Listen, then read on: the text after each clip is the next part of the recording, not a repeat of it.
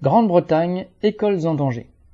À quelques jours à peine de la rentrée, 147 écoles anglaises ont été prévenues par le gouvernement qu'elles ne pourraient pas ouvrir normalement leurs murs menaçant de s'écrouler.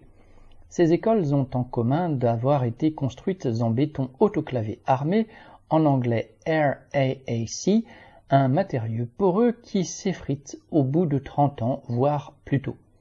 Utilisé dans les années 1950 aux années 1990, le RAAC avait été choisi pour son coût modeste, assurant pendant des décennies des marges confortables aux entreprises de BTP à qui l'État confiait les travaux sous la gauche comme sous la droite. Les insuffisances du RAAC sont connues depuis les années 1990 et un toit s'était déjà effondré en 2018. Le syndicat des enseignants, le NIU, réclame depuis des mois la liste des bâtiments scolaires contenant ce type de béton. C'est pourtant sur les épaules des enseignants et des parents d'élèves des écoles concernées qu'est retombée in extremis la charge de gérer une rentrée sans locaux ou presque. De quoi être révolté car cela peut signifier le retour aux cours en ligne subis pendant le confinement ou encore la suppression de la cantine pour des enfants à qui elle procure le seul repas équilibré de la journée, entre autres difficultés. Le Premier ministre conservateur Rishi Sunak, depuis l'Inde où il participait au sommet du G20, s'est défendu de toute responsabilité. Comme le RAAC, il ne manque pas d'air, certes,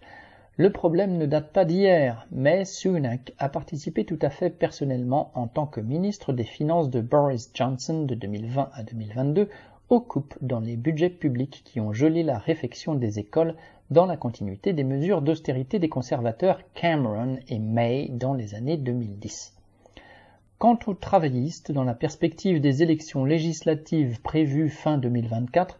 ils tirent à boulet rouge sur Sunak et son parti, mais c'est pour mieux faire oublier que les investissements réalisés dans l'éducation sur le travailliste Tony Blair à la fin des années 1990 l'ont été sous la forme de partenariats publics-privés où les coûts revenaient à la collectivité et les bénéfices aux grands actionnaires, sans permettre, loin s'en faut, l'amélioration à grande échelle de la qualité des bâtiments.